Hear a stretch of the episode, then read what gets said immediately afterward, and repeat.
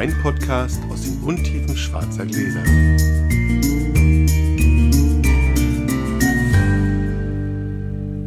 Hallo Sascha. Hallo Felix. Zur letzten Folge können wir schnell sagen, alles ausgetrunken. Huch, nix. Wir haben ja noch einen netteren, netteren Abend verbringen können. Also war super, war alles, war alles schick. Ähm, viele Leute haben das gemerkt, dass uns der Sekt vor allem so wahnsinnig gut gefallen hat und haben, ähm, wollen mit uns anstoßen mit Fingerabdruckpulver, Hash- Hashtag Fingerabdruckpulver. Und weil die Frage kam, ja, natürlich könnt ihr damit auch gleichzeitig an der PV Challenge teilnehmen. Die ist also sozusagen jetzt verlängert auf 4 Uhr morgens in der Neujahrsnacht. Die endet nicht am 12, um, um, um 12, am 31.12. Sodass ihr da dann noch mitmachen könnt, wenn ihr wollt, wenn ihr mit uns anstoßen wollt. Wir freuen uns auf viele Anstoßer. Ja, ansonsten haben wir gar nicht so viel nachzu, weil wie gesagt, war Ja, alles gut. super. Wir sind bei dir, dann fängst du an zu Fängt mich würfeln. an zu würfeln. Die vier. Lege vor mit der Eine fünf. Es ist mittags 12.30 Uhr, kurz vor dem Total-Lockdown. Es lebe der Mittagswein. Wir trinken schon wieder Schaumwein. Diesmal aus Österreich. Ein Schaumwein mit dem schönen Namen Solera von Haarkamp. Ich habe noch nicht mal was gegessen heute. Das heißt, Ich habe mir extra anderthalb große Stullen reingehauen, weil ich ja mit dem Auto gekommen bin und dann, und dann ohne Spucknapf, da sollte man schon eine ordentliche Grundlage haben. Ja. Cheers, mein Lieber. cheers.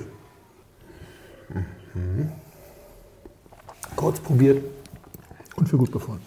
Wo fange ich an? Am Anfang. Dieses Jahr war für uns ja gut in Sachen, in Sachen Podcast. Ja, Wir haben die. Hörerzahl wirklich mehr als verdoppelt, deutlich mehr als verdoppelt. Die Leute haben in Corona-Zeiten nach neuen Wegen zum Wein gesucht und wir haben auch viele, auch in der Webweinschule haben wir viele neue Einsteiger, die tatsächlich Corona-bedingt gesagt haben, jetzt habe ich mal die Zeit, jetzt mache ich das mal. Und das sind jetzt so viele Hörer, allmählich werde ich nervös, wenn ich mir so vorstelle. Ja, ich denke immer so, als wir angefangen haben, hättest du die noch in einem großen Theater untergebracht in Berlin, also Anfang des Jahres. Ja. Ende des Jahres, keine Chance.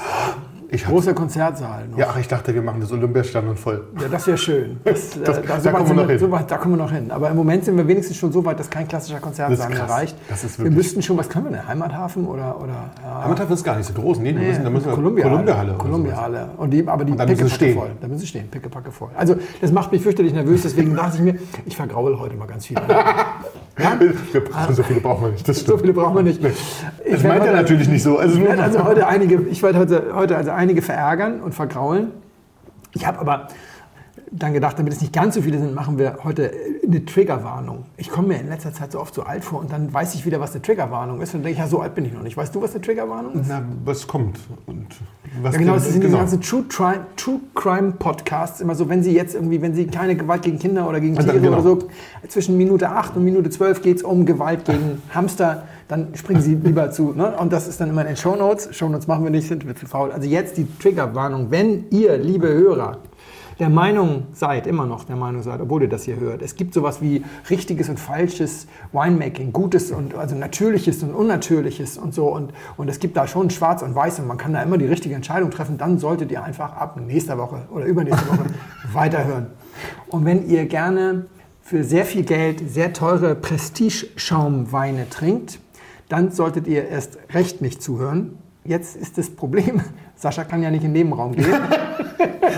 Du wirst heute wahrscheinlich verfluchen. Ach, Aber na ja. du bleibst uns wenigstens erhalten. Ja, ich, ich, gedrungen. Eben. So, und zwar geht es darum, ich muss noch mal kurz probieren hier. Ah, Ach, eigentlich muss ich trinken. Das ist ein ganz klein bisschen zu kühl, aber, aber es ist auch so schon aromatisch ganz spannend. Alles fing an auf der Prowein vor zwei oder drei Jahren und ich glaube, es war am Stand von Manfred Rote, dem Winzer aus Franken, der sehr natural Sachen macht, aber auch ein bisschen, auch manchmal nur Bio sozusagen.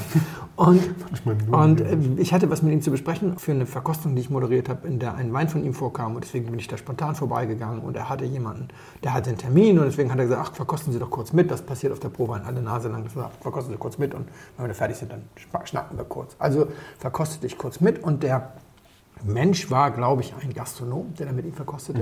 Und die fing an mit einem Sekt und erzählte der Gastronom, ja, haben wir ja auch noch irgendwie, haben noch ein paar Flaschen da irgendwie, und, aber Silvaner Sekt, ich habe irgendwie so den Eindruck, dass dass da die Kohlensäure irgendwie nicht mehr so da ist. Und ich hatte neulich ein Seminar bei David Schwarzwälder, da hat er ja auch gesagt, dass verschiedene Rebsorten die Kohlensäure nur verschieden gut halten. Und Manfred Rote guckte etwas irritiert und sagte, das habe ich, höre ich jetzt aber zum ersten Mal. Und ich konnte nicht anders als etwas naturwissenschaftlich orientierter Mensch sagte, naja, also wenn die Flasche dicht ist, ist der Druck da. Also das ist dann ziemlich egal, was da neben dem Druck, Druck noch drin ist, ob da Silvaner oder Riesling drin ist. Also wenn der Druck da ist, ist der Druck da. Aber auf der anderen Seite, äh, David Schwarzwälder ist ein Weinjournalist, äh, der überwiegend in Spanien lebt und ist Deutschlands führender Spanienkenner. Also ich will jetzt den, den anderen nicht ans Bein pinkeln, also jemanden wie, wie Toni Aguado oder, oder Per Holm, aber äh, die sind äh, Händler und, und, und ähm, Sommelier und auch äh, Ivan Heistermann oder sowas. Also es gibt viele Spanienkenner, ja. aber der One and Only ist schon, der auch ein Buch über spanische Weine, das einzige okay. auf Deutsch verfügbare geschrieben hat, ist David Schwarzwälder und ich bin ihm ein paar Mal begegnet. Das ist kein Quatscherzähler. Also war ich ab sofort auf einer Mission. Ich musste herausfinden, was, was, der wirklich gesagt hat. Nee, dass er das nicht gesagt hat, war irgendwie völlig klar. Und ich hatte an dem Tag noch ein paar Termine, unter anderem auch bei ein paar Schaumweinproduzenten. Und einige wussten wirklich nicht, wovon ich redete. Und sagten, nee, haben wir noch nie gehört. Hm, komisch und so. Bis ich zu Griesel Nico kam, Nico Brandner. Ah. Der sagte sofort, ja, ich weiß, was, ich weiß, was da schiefgelaufen ist. Es ist folgendermaßen. Auf dem Wein, auf den Weinbeeren, auf der Beerenhaut sitzt Wachs, Paraffine. Mhm. Jeder, der mal Trauben gegessen hat und hinterher die Finger aneinander gerieben hat, der weiß das. Es sei denn, du hast sie gründlich gewaschen. Alte natürliche Äpfel genau das Gleiche. Das Bei Äpfeln genau das Gleiche mit diesem, mit diesem Wachs, mit dieser Wachsbildung. Und du siehst es auch, weil sie neben nicht glänzen, sondern mhm. matt sind und so. Und er sagte, das ist tatsächlich von Rebsorte zu Rebsorte verschieden, wie viel. Ja. Paraffine da drauf sitzen. Und es ist aber nicht nur von Rebsorte zu Rebsorte, sondern auch von Jahrgang zu Jahrgang. Also dieselbe Rebsorte hat in unterschiedlichen Jahrgängen unterschiedlich dicken Besatz an Paraffin und aber in einem und demselben Jahr haben verschiedene Rebsorten verschiedene Dicke. Und Silvaner okay. ist eine Rebsorte, die dazu neigt, grundsätzlich ziemlich viel äh, Wachs, ich nenne es jetzt nicht Paraffin, ich nenne es jetzt mal Wachs, zu bilden. zu bilden und mitzubringen.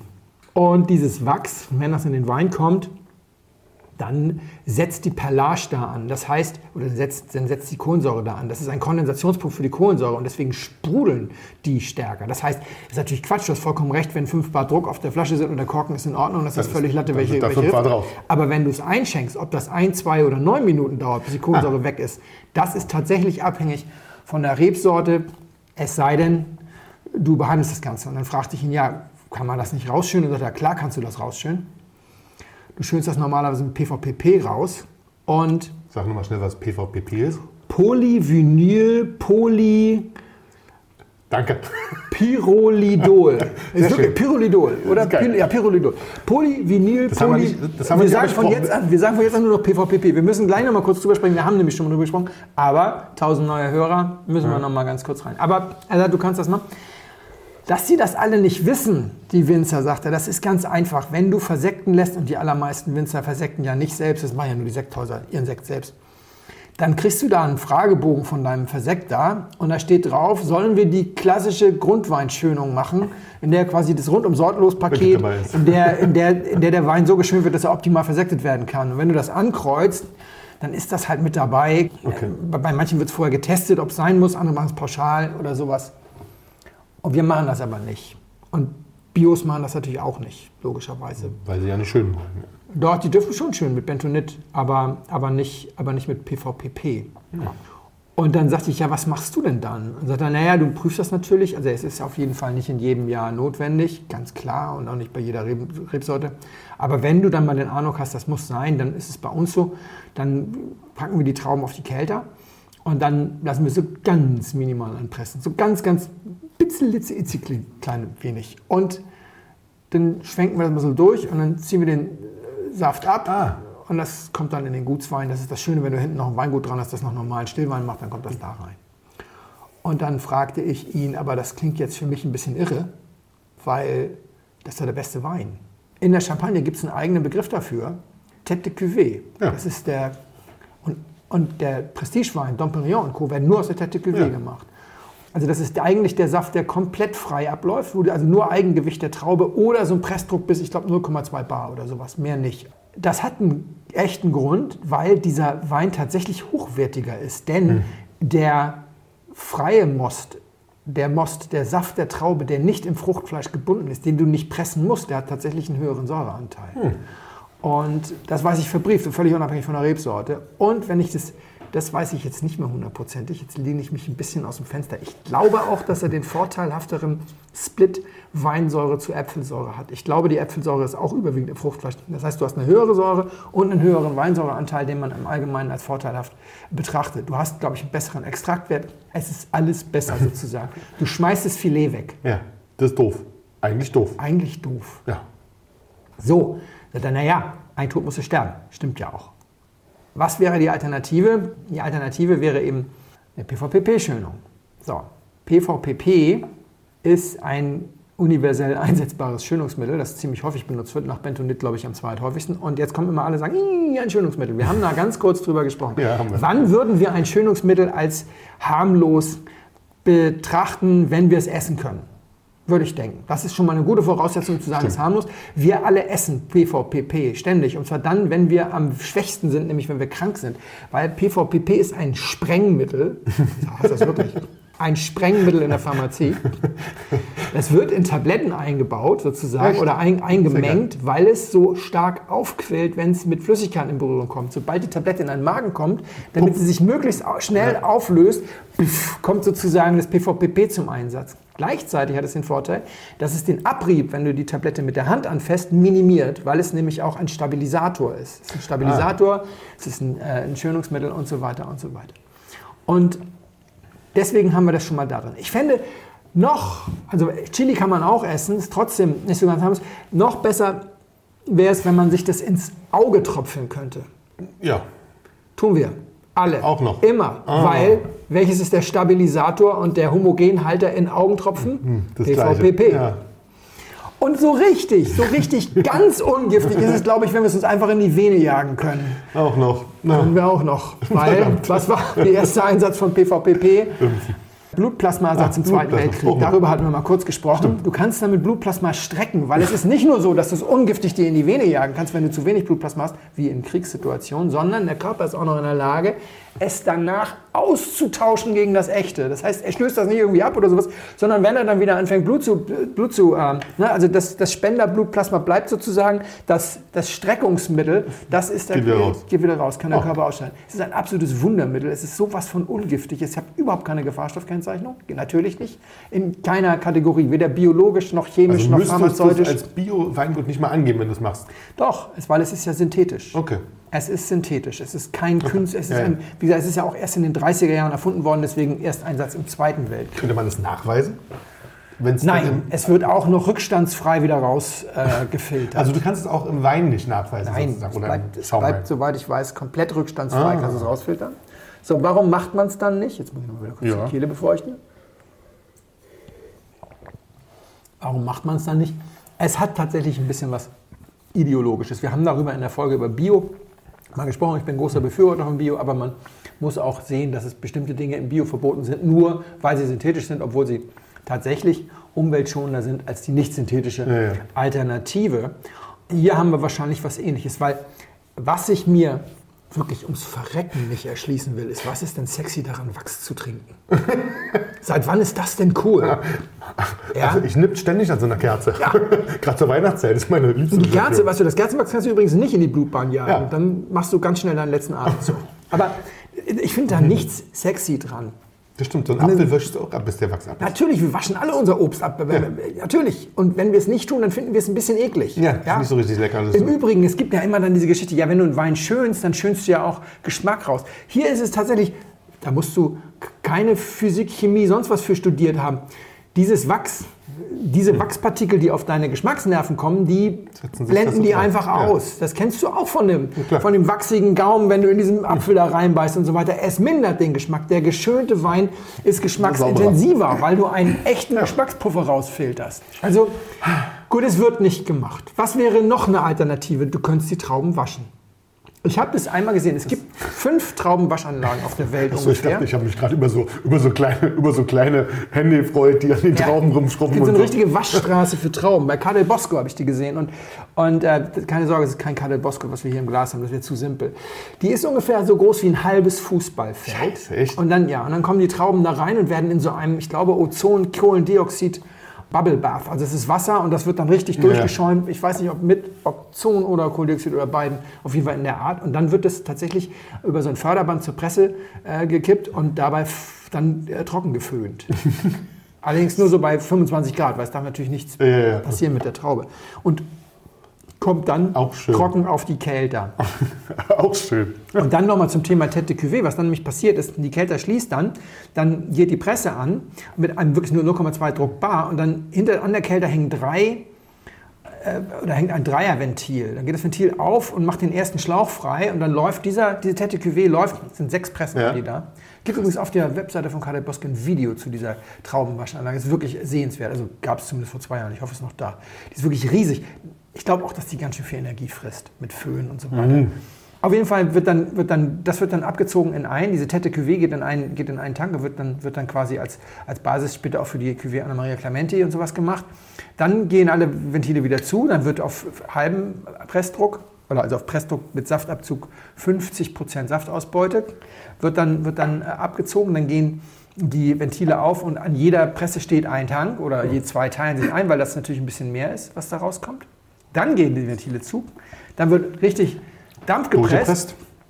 Dann gehen die Ventile auf und das Ganze geht in einen großen Schlauch, der geht auf den Hof und da steht ein großer Tank. Und da geht das rein. Und zwar einer, wo du mit dem 40 Tonner drunter fahren kannst und mitnehmen kannst. Das ist der Rotkäppchen, oder? Ja.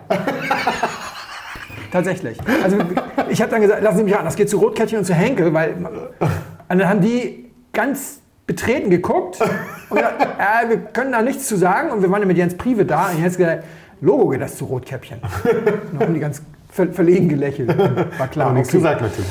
Nee, da wird natürlich diese ganzen Gerbstoffe dann rausgeschüttet und nicht nur mit PVP, sondern mit einer ganzen Menge anderen Sachen. allem, was geht. Natürlich ist der Wein deswegen trotzdem immer noch ziemlich gut, aber das ist dann wirklich zu Tode geschönt. Aber dieses bisschen.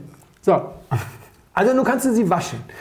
Jetzt kannst du natürlich nicht mehr spontan vergären, weil ich habe euch ja heute gesagt, es gibt nicht den einen richtigen. Wenn du sie jetzt wäscht, kannst du zwar deine Tête de Cuvée abziehen und so weiter, aber das ist ja, äh, hefemäßig ist das klinisch tot. Du hast ja schließlich gerade alles abgewaschen. stimmt. jetzt sag ich auf der anderen Seite, Spontanvergärung ist nirgendwo so unwichtig wie beim Sekt, weil ich habe einmal vor ein paar Jahren in, äh, im Gut Purgau, Purbeck in Österreich, das ist so ein Innereienrestaurant, äh, einen Petnat getrunken. Ich glaube, der war von den Renner Sisters und der hatte einen heftigen Schwefelböxer, richtig heftigen Böxer. Und ich bin als Kind immer äh, in den Urlaub, in den Tümlauer Kog auf dem Bauernhof gefahren. Ich bin in meinem Leben schon ein, zwei Mal in einem Kuhfladen ausgerutscht, weil ich ihn übersehen habe. Und ich habe auch schon mal den Arm voller, voller Kuhdung gehabt und ich weiß, wie das riecht. Aber, aber das, da reinzuriechen, das war, als wäre ich mit der Nase zuerst in den Kuhfladen gefallen. Das bin ich zum Glück nie. ja, Aber das, das ist Hardcore. Das, war, das war so schlimm. Und ich habe ganz tolle Petnuts von den Renners ist das getrunken. Das ist jetzt überhaupt kein Bashen. Passiert halt Großartig. mal. Ja, ja. Passiert halt Ja. mal, kann in dem Moment mal passieren und kann ich auch verstehen, dass man das an den Handel bringt und wenn du dir die Nase zugehalten hast, du konntest da sozusagen dran vorbeitrinken. Aber es ist nichtsdestotrotz so, bei Dom Perignon würde das nicht funktionieren. Also es ist mit Dom Perignon, mit, mit Schwefelböxer. Ja, das- ganz schön komisch. Komisch. Also das wird nicht spontan vergoren und deswegen ist eigentlich, kannst du sagen, ja, wäschte halt. Aber wie gesagt, wer sich dieses Video anguckt, das ist ein tierisches Technikmonster, wie, wirklich ein halbes Fußballfeld groß. Das blubbert da an allen Ecken und Enden. Ich glaube, so wahnsinnig nachhaltig ist das am Ende auch nicht, so dass man sagen kann, ein Tod musste sterben. Klar. und für mich ist es jetzt so, seitdem ich das weiß, kann ich, wenn ich so Prestige-Cuvées trinke und so, ich kann nicht mehr umhin, weil, weil völlig egal, die sind zwar Jahrgangs, äh, Schaumweine, aber auch die haben wir ja beim letzten Mal gehabt. Du darfst ja diesen bezeichnungsunschädlichen Verschnitt auch aus anderen Jahrgängen und gerade je teurer der Wein, desto mehr ist das ja die ist das ja diese Reservebibliothek, die da auch mit Ja, reinspielt. Das heißt, es kommen viele verschiedene Jahrgänge und damit steigert sich die Chance, dass einer davon PVPP geschönt ist, natürlich ins Unermessliche. Es ist ganz klar, also da kannst du wahrscheinlich sagen, dass in, jedem, in jeder einzelnen Pulle sind ein paar Tropfen mindestens drin, wenn nicht gar der Hauptjahrgang äh, geschönt werden musste. Und jetzt verstehe ich auch, Röderer ist ja biodynamisch. Ja. Aber sie sind nicht biozertifiziert. Seit Jahren, und das gibt, du kannst das mal googeln, da gibt es auch Interviews mit dem Inhaber, das ist ja ein Familienunternehmen. Und auch wenn es nicht die Familie Röderer ist. Und die, die schwurbeln sich da immer ein zurecht. Ja, wir, wir sind Bio, aber wir wollen nicht biozertifiziert sein, weil, weil wir wollen nicht, dass Bio das Kaufargument ist, als würde sich jemand eine Flasche Röderer Kristall Rosé für 460 Euro kaufen und sagen, daneben stand ja noch der Dompi für 3,90, aber ich fand Bio fand ich wichtiger. Ja, genau so funktioniert es. Ne? Also du liest das und denkst nicht. so, sag mal, willst du uns veräppeln? Und Jetzt haben sie sich die Traubenproduktion, vor, vor sechs Wochen kam die Pressemitteilung raus, jetzt haben sie sich die Traubenproduktion wohl tatsächlich auch zertifizieren lassen. Und ich will denen nichts unterstellen, weil die bestimmt gute Anwälte haben. Aber wenn du weißt, dass du in der, im Weinberg tatsächlich komplett bio sein kannst, nur dass du eben für diese super über drüber Perlage, diese Hintertür, ich mache ab und zu mal PVPP brauchst, dann macht dieser ganze Eiertanz, den die da seit zehn Jahren veranstalten, auf einmal ein, da fällt ein Steinchen ins andere. Das macht alles total Sinn. Ja, es ergibt total Sinn, warum die sagen, ja, wir sind Bio und, und hier, und dann geben auch alle 14 Tage eine Pressemitteilung ausgegeben und jetzt wieder anderthalb Hektar biodynamisch und jetzt die berühmte Einzellage X auf Bio umgestellt und pipapo, aber nie den, den, die Bude zertifiziert. Ne? Ich, ich denke mal, es könnte einfach daran liegen, dass sie sich diese eine Tür offen lassen. Aber ehrlich, das hat mich ja nie gestört. Also ich würde trotzdem auch noch die teure prestige kaufen. ich weiß, du hast ja auch ein und bisschen trinken. Kristall im Keller, das weißt du, also jedes Mal musst du immer denken, hm, Schönungsmittel. Nein, Lecker Schönungsmittel. Aber weißt du, ich, ich komme nicht mehr umhin zu sagen, also entweder du schüttest den besten Teil des Mostes weg, weil du damit kurz die Trauben gewaschen hast, oder du machst einen Sekt, von dem du weißt, dass die Perlage suboptimal ist, sozusagen, oder die, das Mousse sub, Ja. suboptimal ist, oder du wäschst die Trauben ab mit viel Aufwand, oder du schönst. In einigen Jahren kannst du auch einfach sagen, nein, ich habe den perfekten Wein so zusammenbekommen, weil ich hatte keinen Wachs auf der Traube, Ja, ja, ja, Ende. Gelände und ich hab, brauchte Oder auch keinen oder die Reservewein. richtige Traube und alles dazu. Ich brauchte keinen Reservewein und so weiter. Aber im Großen und Ganzen hast du hier ein Spannungsfeld, schönes Wort, dem ich mich jetzt sozusagen ausgesetzt sehe und ich dachte, ich reiß euch alle mit in den Abgrund. So, jetzt wisst ihr es. So. Keiner kann mir sagen, er hätte es nicht gewusst. Das stimmt. Aber nicht schlimm. Wie ist denn das im Glas? Das ist ganz schön im Glas. Wir, wir trinken schon was Schäumiges. Mhm. Also, also es ist sehr lecker. Ich habe ganz kurz drüber nachgedacht, ob das überhaupt Alkohol hat. ja, So ganz, ganz kurz. ja. Also hat es schon, aber es, es, es, also, hätte mich dann, es hätte, also sagen wir mal, wenn es kein Alkohol gehabt hätte, hätte ich gesagt, das Beste, das Beste an Schaumwein ohne Alkohol, was ich je getrunken habe. aber es hatte so eine, es hat keine so, einen- so einen alkoholischen Ton. Also es ist Richtig. total fein und total angenehm. Es ist für, mir für einen richtigen Sekt fast ein bisschen zu wenig Kohlensäure.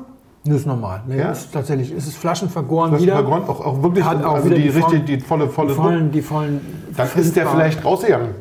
Nee, das glaube ich ja nicht. Also ich finde es sehr lecker. Es ist total fein. Also die ist, also sagen wir mal so, Mhm. dann ist die Perlage sehr, sehr fein. Und es ist nicht PVPP geschwind, weil es Bio ist Hey. Und noch zertifiziert. und noch zertifiziert. Es ist aber nicht so fein wie, jetzt wir reden hier nicht über eine Dom Perignon Feinheit, weil klar, das ist schon, das hat nicht acht Jahre auf der Hefe gelegen. Ist relativ, also das ist dann relativ frisch und relativ jung. Ja. Also wahrscheinlich zwei Jahre. Ich weiß gar nicht, ob es überhaupt ein Jahrgang, ich glaube, es ist kein Jahrgangssekt. Ähm, weil, nee, Quatsch, ich weiß, dass es kein Jahrgangssekt ist, weil es zwei Jahrgänge sind. Es sind zwei Jahrgänge gemischt grundsätzlich. Also was ich hier glaube, ist, dass er, der macht sehr vielen sehr viel Spaß. Und zwar Ja. durch die Bank weg. Ja. Also von, von, von Männern bis Frauen, Ja, quer durch die Bank, ob du jetzt, ob du jetzt sagst, ich trinke nur äh, furztrocken oder ich mag auch ein bisschen was mit, wo ich das Gefühl habe, ist ein bisschen ich würde sagen, er ist am Rande von extra Brüt. Ich glaube, er ist. Brüt, aber der ist schon ziemlich trocken. Ja. Aber er hat so eine schöne, mollige Genau, so Art noch dazu, und nimmt die, einen so mit, die so schön. mitnimmt, die Ja, gerne genau. mehr Zucker hätten, ohne dass er die abstößt, die gerne weniger Zucker Genau. hätten. Also ich glaube, der macht sehr viele, sehr, sehr, sehr fröhlich. Er hat eine sehr würzig-nussige Art dabei. Also so eine, so eine das ist, glaube ich, das, was dich so, so, so anspricht, dass er nicht nur Frucht hat, sondern dass er auch so eine, so eine Wärme versprüht, so eine malzig, malzig, nussig, würzige. Und das hat mit der Machart zu tun. Hast du eine Idee, wo er herkommt? Nö, aber ich würde sagen, also wenn ich raten müsste, würde ich sagen, ist was Deutsches. Ähm, und und dann Was Gutes Deutsches. Ja, es ist nichts Deutsches. Ah, Aber, aber es ist. Ähm, ist es aber die verstehen nicht da, wo das herkommt. die verstehen mich da, wo das herkommt. Die verstehen nicht da. Ob du die verstehst, ist was anderes. Da müssen wir schon langsam reden. Aber kommt aus der Steiermark. Ah! Das hatten wir schon mal. Nee, den hatten wir noch nicht, weil der ist neu. Das ist so Nee, aber wir hatten schon mal Hakam und das ja, war damals schon, schon mal äh, gut. Wir hatten schon mal Hakam. Wir hatten schon öfter Hakam, glaube ich. Ja, sehr gut. Ähm, ich mag das Weingut sehr und ich wollte den unbedingt haben, als ich die, als ich die Mail bekam, dass das jetzt neu ist.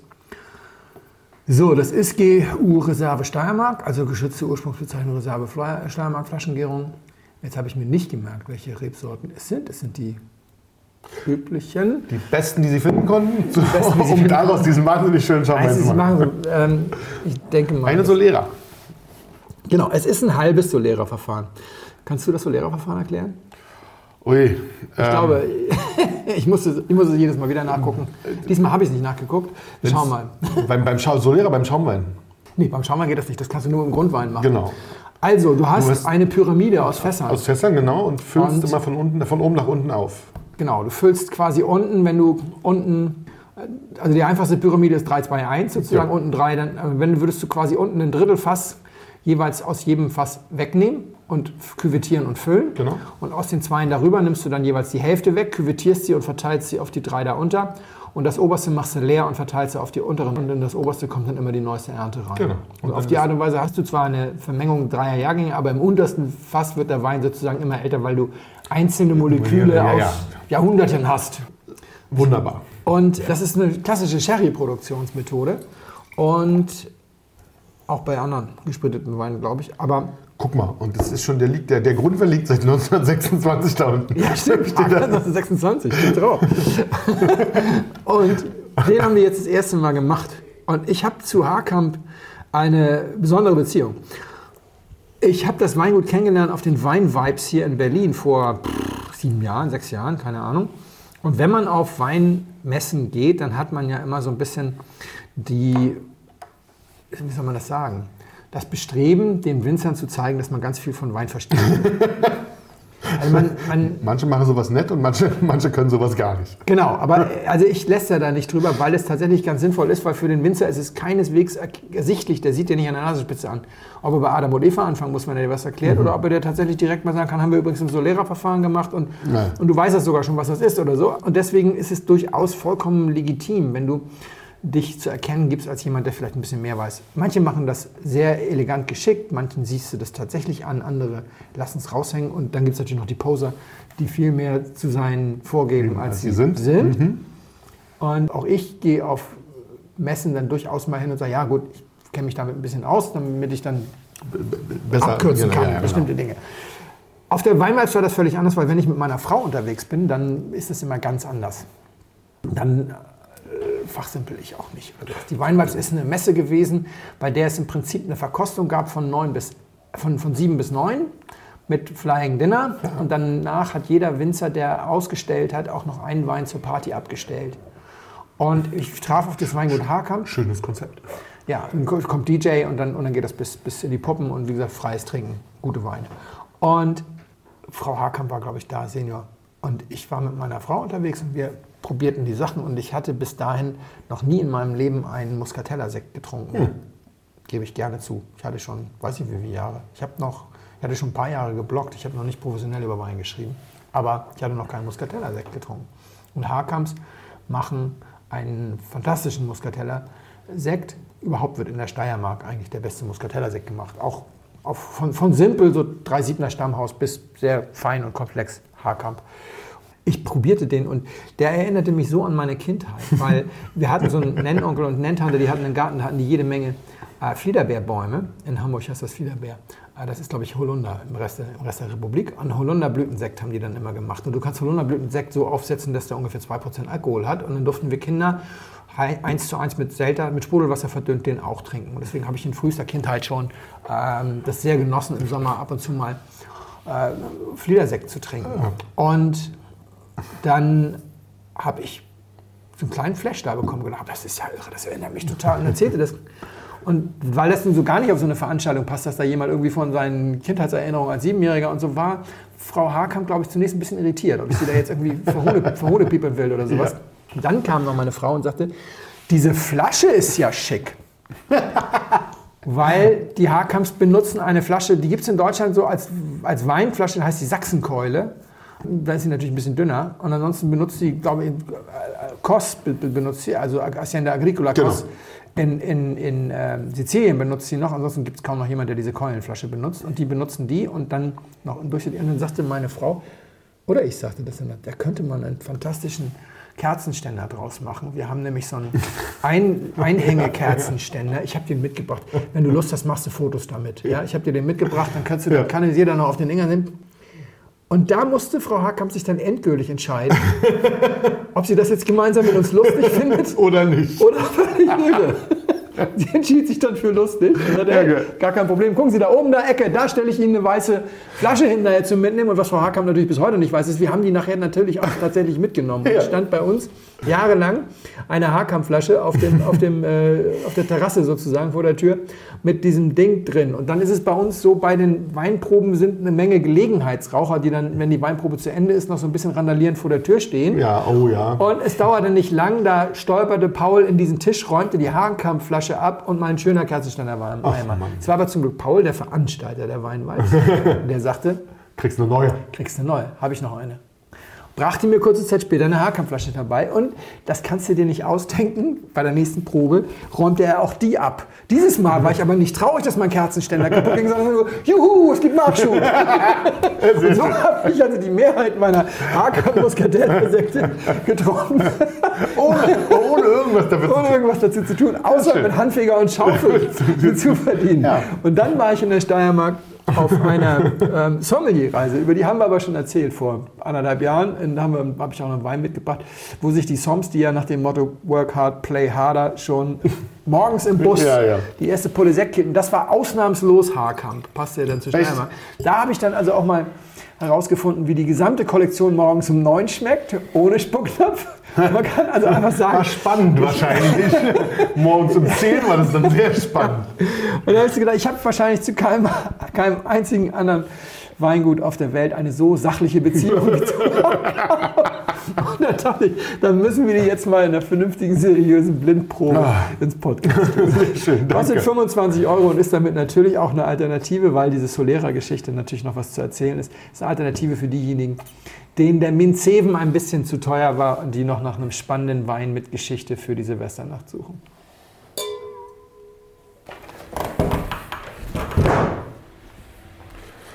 So, nach diesem wirklich schönen Sekt kommen wir jetzt zu was Rotem. Und zwar zu einem Pinot von Maya Nekel, Kräuterberg 2008, Spätburgunder. Und äh, da hatte ich Bock drauf heute. Tatsächlich. Viel Bock sogar. So, das wird ganz einfach. Ganz einfach. Okay. Mal gucken. Zum Wohl, ich glaube, ich habe ein bisschen voll gemacht. Auf jeden Fall ist die Nase schon mal schön animiert. So, Felix, das Jahr ist rum. Also, Fast rum. fast. Fast rum. Und ich habe mich entschlossen, wir ziehen dieses Jahr die, meine, meine sozusagen Best Bottle 2020 ein bisschen vor, weil ich weiß schon, was ich sozusagen für den Rest des Jahres trinke. So wahnsinnig viel wird es nicht mehr. Es werden ja auch wahrscheinlich weniger Leute, wenn es so ist, wie es jetzt aussieht. Werden es nochmal deutlich weniger Leute, mit denen man was trinken kann. Also weiß ich schon, dass dieses Jahr auf jeden Fall nicht nochmal in den letzten zwei Wochen was dazukommt. Okay. Ja, Also also beliebte Kategorie Saschas Top 10 Flaschen, die er dieses Jahr getrunken hat. Genau, Top 10 Kategorie der Flaschen, die ich dieses Jahr getrunken habe. Und wir fangen an. Wir fangen an mit Platz 10. Wir müssen dann noch gucken. Ich habe jetzt tatsächlich nicht alle Flaschen da, ja, weil, Schade, ja.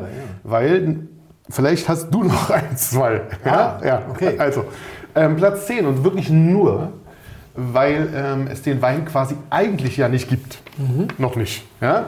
Kloster Eberbach, 2019. Erbacher Markobrunn, Trockenbeerenauslese, Versteigerung. Versteigerung oder genau. was es was wird es ein Trockenbeeren, wissen wir noch nicht. Wir vermuten, es wird eine Bärenauslese. Also nur auf Platz 10 landet, weil es ehrlicherweise sozusagen den Wein noch nicht gibt. Ja. sonst hätte man ihn höher ranken müssen. Stimmt. Ja, weil der war so unglaublich gut. Ich glaube, ich habe sehr, sehr lange, also bessere mehrere. Jahre, keine, keine bessere, Ja. so süße Auslese getrunken. Ja. Die war Also so die- unglaublich gut. Die Geschichte kurz, es war ein Online-Tasting, er Genau. war vorläufig etikettiert. Die äh, Katrin, von, von die Chefönologin, Ja. das ist eine Frau, die das leitet, hat uns gefragt, wie würdet ihr den auf den Markt bringen? Weil sie hat die Möglichkeit, ihn als Trockenbeerenauslese oder abzustufen als. Beerenauslese, genau. Wir haben einstimmig, alle fünf äh, Gast, äh, sozusagen haben Gastverkoster haben gesagt, mach Beerenauslese, weil es steht der Löffel nicht drin. Ja. Diese Cremigkeit hat er nicht, er hat 12 Promille Säure, 140 Gramm Restzucker. Und er hat so viel Zug und so viel. das war so gut. Unglaublich gut. Ja, unglaublich dass, dass er nach Beeren auslese. Also aromatisch edelsüß, von der Textur her fruchtsüß sozusagen, so könnte man sagen. Und Ja. deswegen lieber Bär. Mal gucken, als was auf den Markt kommt. Auf jeden Fall mega Stöffchen. Mega, Mega, Stöffchen. Ich glaube, hat uns beiden wahnsinnig gut gefallen und kann man wirklich, also wie gesagt, normalerweise höher ranken, jetzt nur auf Platz 10, weil es ihn quasi noch nicht gab. Weiter geht's mit Platz 9. Platz 9, eines meiner, das wissen wahrscheinlich, haben wir schon ein paar Mal gesagt, eines meiner Lieblingsweingüter, Chateau de Saint-Cosme. Cosmo. 2009, Leclerc, Gigondas. Immer wieder eine Wucht. Immer wieder toll. Sollte reinsortig Grenache sein. Schön gealtert, in Würde gereift, also noch nicht alt, in keinster Weise. Und also ich, ich gestehe, ich bin ja bekennender Fan. Ja? Und dir, dir schmeckt es ja auch Mir schmeckt das auch. ziemlich gut und der macht eigentlich ehrlicherweise nichts. Also selbst die kleinen Sachen sind immer gut und immer fantastisch. Hat mir wahnsinnig gut gefallen, stach auch raus beim drüber nachdenken über das Jahr. Konnte man also gut, sehr gut trinken und hat mich und mein Herz erfreut. Und ist ab Hof auch noch zweistellig jeder. Der, der, der Ja, ja, ja, ja. Oder? Das also ist zweistellig ist er noch, also, naja, gar nicht so teuer, ist gut, aber ist noch zweistellig, aber liegen, liegen trotzdem schon bei, also jetzt liegen sie bei 80. Oh, also das ist ist ja, für das, was wir so in diesem Jahr schon so hatten, was schlechter war, ist das ein ganz guter. Ganz guter Schnitt. Ja. Aber man kann von denen auch sozusagen den ähm, kleineren, den Gigondas oder den Valbele trinken. Das ist alles schöner Stoff. Ich mag das sehr. Platz 8, einen Cornas. Jetzt muss ich die Brille wieder abnehmen. Von Ellen Vauche. Ähm, Le Ville Vigne 2010. Faszinierend, unglaublich. Na, ich mag das mal nicht, aber unglaublich, unglaublich burgundisch. Also das, der, der Vergleich hinkt wie Hulle, aber ähm, das war so fein und gar nicht so wie ein, wie ein, wie ein typischer Connas. Das ist jetzt auch nicht ganz richtig, aber ähm, es hat mich und Paul sehr, sehr, sehr, sehr fasziniert. Und die Flasche war ruckzuck alle. Ist es teuer? Warte mal, da muss ich, das kann ich dir sagen, es ist, also ist alles nicht mehr geschenkt. Also tatsächlich. Ähm, Ja, aber, aber das ein einfacher Conner wie war. Vauche, warte. Nur die sind bei 50, so circa. Ja, aber ist ja immer noch. Sehr, sehr schön. Platz 7, ein Pinot Noir. Ja? Claude de la Roche, Grand Cru von Ligné, also von Lucy and Auguste Ligné. Der war s- 2008, der war so blutig. Das, war, das war, als ob du quasi mehrfach mit einer Nuss und Leidenschaft an einer Eisenstange leckst oder so ein bisschen, Ja. so, so ein bisschen Blut in, im, im es, Rohes so- Fleisch. rohes Also so Fleisch. richtig schön. Das Carpaccio einfach mal sechsfach stapelst auf der Gabel. Dann, Ja, aber das hatte einen Trinkfluss und eine, eine Genauigkeit und eine Präzision, ja, und das war mega. Also Das ist natürlich nicht mehr bezahlbar. Das, das ist, äh, ist dann schon teurer. Ja. Das ist also schon dreistellig auf jeden Ja, Fall. ja. Genau. Dann muss man so sagen, dann hatten wir Platz, oh, wackelt, Platz 6. Mhm. Platz 6, Wedeborn, die Grand Reserve, ja. Sauvignon Blanc Chardonnay Cuvée Schön, schön, schön. aus 2017, die war wirklich überraschend. Also das war so überraschend, dass die ganz, ganz, die ist halt, die, die blieb so im Kopf, so oben, weil sie so überraschend und so gut war. Ja, Ja, also so vier, fünf Folgen her sein. genau. Kann man gar nicht, konnte man nicht, nicht, nicht erwähnen sozusagen Ja, in den Top Ten, fand finde ich. Weil, auch aus, ausgesprochen gut. Wir, ich habe das ja, ich kann in diesem Fall einmal sagen, was mein einer Wein des Jahres war, 1917 Gräfenberg Trocken. Ähm, es war auch mein erster trockener, über 100, nicht gespriteter, über 100 Jahre alter Wein. Also ich habe zwar Weine getrunken, die jetzt dann demnächst 100 werden, aber als ich sie getrunken habe, waren sie es noch nicht. Und, und äh, das war, und an dem Abend war das schon der zweitbeste und überraschendste Wein. Und wir hatten noch so viele Granaten aus dem Griffenberg. Und dann kam dieser Wein und hat mich total. Genau, das war, auch bei, als du ihn mir serviert hast, war es auch so überraschend und so, Ja. auch im Nachklang sozusagen. Also man musste das auch ein bisschen auf sich wirken lassen, aber das war da im Nachklang war das so Ja. unglaublich gut und das musste man sozusagen mit erwähnen. Dann hatten wir an einem schönen Abend, unseren Platz 5, den Roc d'Anglais Reserve Especial Nummer 3. Nummer, Nummer Ja. Also, was macht er eigentlich? Also er nennt ihn Reserva Especial, weil er spanische Vorfahren hat. Obwohl er, Wahrscheinlich, ja, ja. ja, ich habe es mal gegoogelt. In, in äh, was in den Loving Memory of meiner Großmutter. Deswegen Reserva Especial, obwohl er auf der französischen Seite sitzt. Ähm, Die gibt es sagen wir so. immer, also gibt immer jedes Jahr, also nicht jedes Jahr, aber gibt immer sozusagen immer eine neue Nummer. Mhm. Also das ist dann immer sein großer. Die sind auch nicht unbezahlbar, also sind auch deutlich unter 100. Ich glaube auch so im 50er-Bereich auch Mhm. teuer. Wir wissen das, dass es auch teuer ist. Aber ähm, Es sind ja die Weine des Jahres. Ich denke mal, viele Leute, die im Schnitt so deutlich günstiger trinken, haben trotzdem in ihrem Top 10 genau das gleiche Problem, dass da so lauter 50-Euro-Granaten oder 70-Euro-Granaten stehen. Das ist normal. Und das war, da hatten wir drei, das war, war da hatten wir, saßen wir zu dritt, hatten einen Ja. wunderschönen Abend. Der Wein stach tatsächlich, der war, so wie er war, war er da, perfekt. Ja, der war super. Genau, konnte man gar nicht drum rum, der war einfach toll. Dann Platz 4, was, was für mich ja gar nicht so wahnsinnig typisch ist, ist ähm, ein Bordeaux, Bordeaux. ein Bordeaux. Bordeaux. Und zwar Calon Ségur Ja, 2000. 2000. Den haben wir doch im Podcast. Ja, hatten wir Genau, Podcast. das Und, war äh, wundervoll. Das war, das war genau, das, Wirklich schön. das trifft es halt auch wirklich. Es Ja. war wirklich wundervoll. Ja, und es war die ganze Flasche relativ schnell. Ja, ja, Wie wir uns daran erinnern. gefährlich, War ganz gefährlich. Den kriegt man auch noch, wenn man ein bisschen guckt, manchmal zu einem sehr anständigen Preis. Nee, Kölner. Weinkeller, Kölner Weinkeller nur für Mitglieder 159. Ich, Okay. irgendjemand hat mir geschrieben, er hat ihn sich besorgt. Für 155 Franken in der Schweiz bringt ihm ein Freund den freundlicherweise mit. Okay, Dafür, dass also er in der Subs mal 30 Euro gekostet hat. Okay. Aber das ist einer, also ganz ehrlich, das ist ein ganz seltener Fall. Also die anderen, die anderen Jahrgänge danach, auch die, die genauso hoch geratet sind, ah, sind nicht so durch die Decke gegangen. Ich habe 2,5, habe ich glaube ich sogar noch gesubst. Das hat sich nicht mal, das hat sich nicht annähernd verdoppelt oder sowas. Aber gut. Also das ist schon der 2000er, der da nochmal. der noch durch die Decke gegangen ist. Aber hat sich gelohnt. War, war wirklich schön. Ja. Platz 3, Benoît Hanté, Ja. Clos de la Trophie, 2015, Polini Montrachet. Der Mann kann's. Der Mann kann Chardonnay, also das ist ein ausgesprochenes Wahnsinnsweig. Und ich glaube, wie sein Bruder, sein Bruder wird nur deutlich höher verkauft, aber ich glaube, dass sie sich nicht viel nehmen. Armand und Benoît Hanté, der, der, war, der war ganz straff, ganz, ganz laserschwertmäßig, eine ganz saubere, ganz, ganz zarte, ganz, ganz zurückgezogene Frucht, aber ein bisschen da. Unglaublich beeindruckend auch, tatsächlich. Sehr beeindruckend.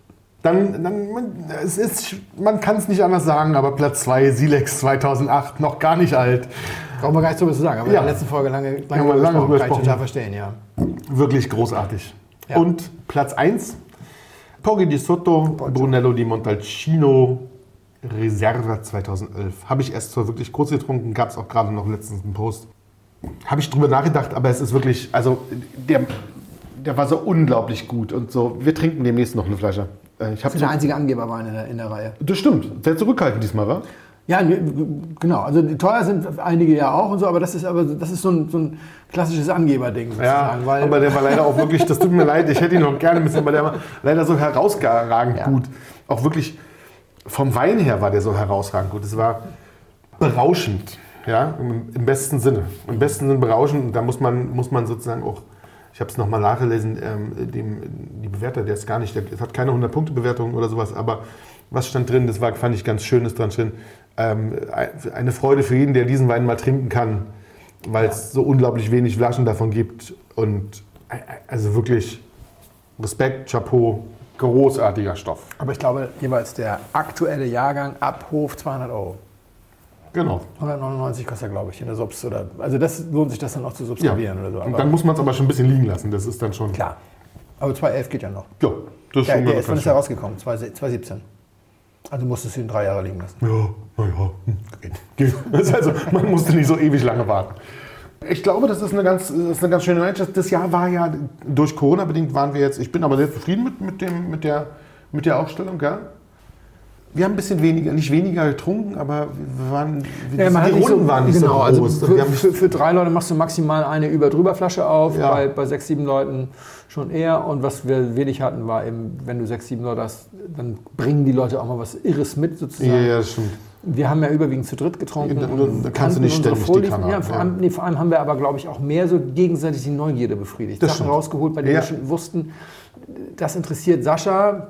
Wenn es Flo nicht so interessiert, ist das nicht ganz so schlimm. Wenn, wenn das interessiert Sascha, wenn es die anderen sechs nicht interessiert, das ist nicht Das, so. ja, Führt tatsächlich zu einer das stimmt. Ja, sehr schön. Gutes, gutes äh, Line-Up. Schön, dass so viele Blindflugflaschen auch dabei sind. Ja, weil die, also es war wirklich, also ja toll. so soll das sein. Und ja, wir trinken auch, also äh, So machen wir das ich nächstes hab- Jahr weiter. Wir haben ja Ehrlicherweise, noch genau.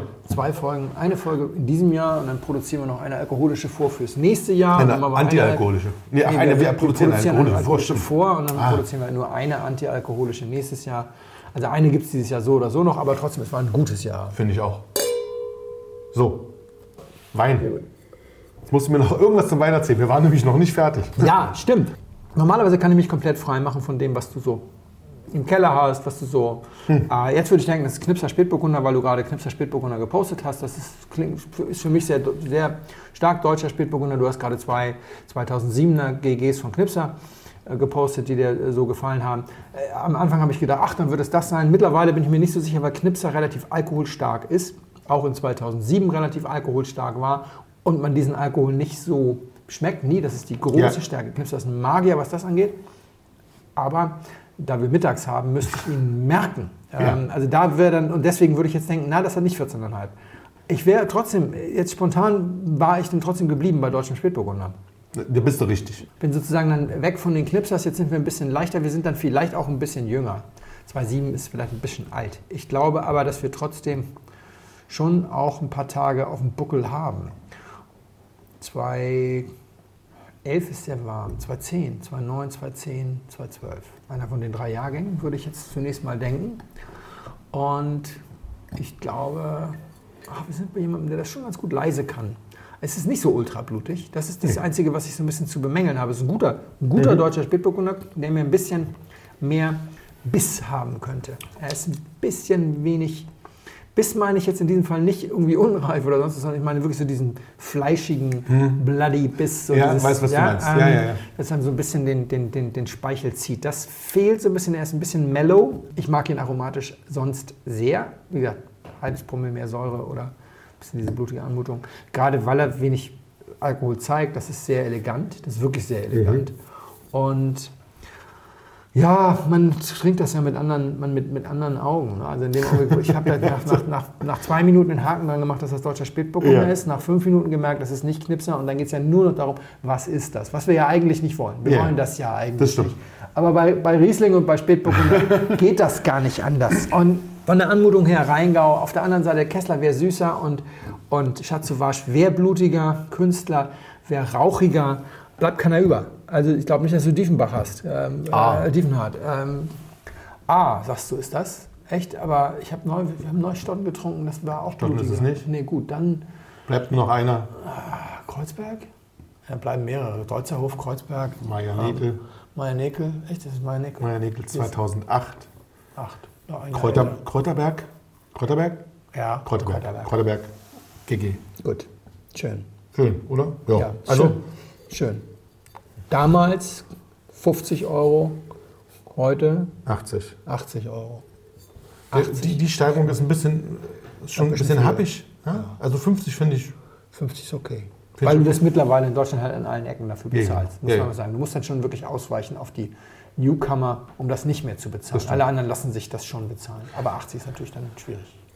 Kräuterberg, ja, gut. Können wir jetzt ja machen. Ja, ja, klar, ich bin ja nicht mehr, da Genau. habe ich keine Aktien mehr drin. Hat mit Sicherheit auch noch ihr Vater gemacht. Ähm, Äh, genau, das denke ich 2,8 hat ihr Vater noch gemacht. Und die Kontinuität im Weingut waren die GGs, immer. Es war Und die großen das- GGs, das war immer das, was gro- wirklich, ja. Also das hat auch, hat auch, hat auch dort immer Nickel sofort, ich glaube, was das Weingut berühmt gemacht hat, waren Blauschiefer und Co. Also das hat der Vater einfach wahnsinnig gut gemacht. Ja. Das hat nichts gekostet und war so unglaublich gut und, und so entschlackt sozusagen, ja, und so äh, nach ins Burgund schielend, ohne peinliche Imitation Mhm. zu sein. Die erkennst du nicht so richtig wieder. Blauschiefer und B und wie die so heißen. Das war die letzten Jahre immer schwierig. Die GGs waren immer spitze. Vielen Dank. Sehr geehrte Damen und Herren, im Namen von Flugkapitän Felix Botmann und Co-Pilot Sascha Radke darf ich mich ganz herzlich bei Ihnen bedanken, dass Sie sich heute für Blindflug entschieden haben. Wir hoffen sehr, Sie hatten eine angenehme Zeit an Bord and wish you a safe onward journey und allzeit einen guten Wein im